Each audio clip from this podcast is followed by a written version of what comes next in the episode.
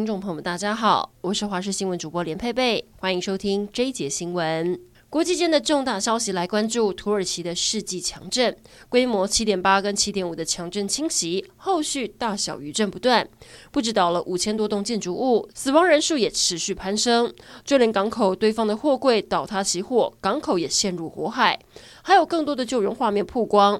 包含有救难队徒手从瓦砾堆中成功救出一名女童，水汪汪的大眼睛，嘴角还渗血，看起来被吓坏了。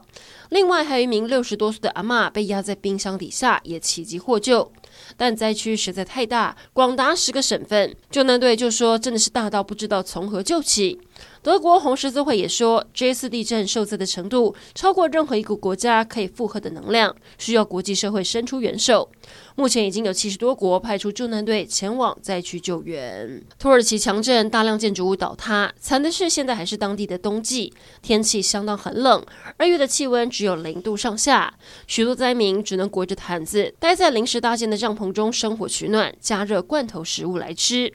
土耳其南部有一间医院，因为地震整栋倒塌，逃出来的医师直言，地震发生之后的惨况，到处都是尸体，让他非常沮丧。台湾也常常地震，非常能体会土耳其的困境。尤其当年九二一，土耳其救难队是第一个抵达台湾的。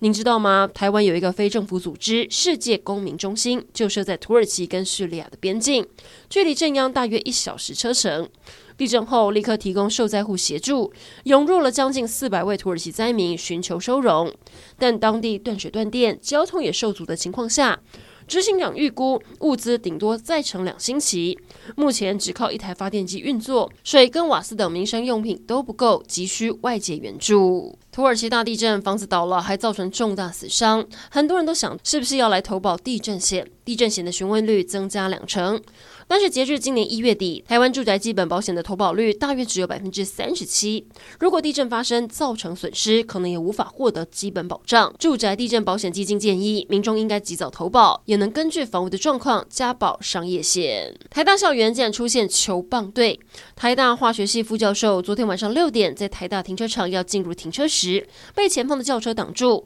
他好心按一下喇叭提醒对方移车，对方却下车拿出球棒乱挥，还口出恶言。让教授直呼：难道以后要开防弹车来学校上课吗？晚上十一点，警方立刻调阅监视器，一车追人，火速在两个小时内将嫌犯逮捕，以恐吓罪送办。前任内政部长徐国勇就提到，车内有刀械、球棒，就要特别注记。不过球棒又不是违禁品，带了也很难查，这恐怕也是新任内政部长林佑昌上任后的第一道难题。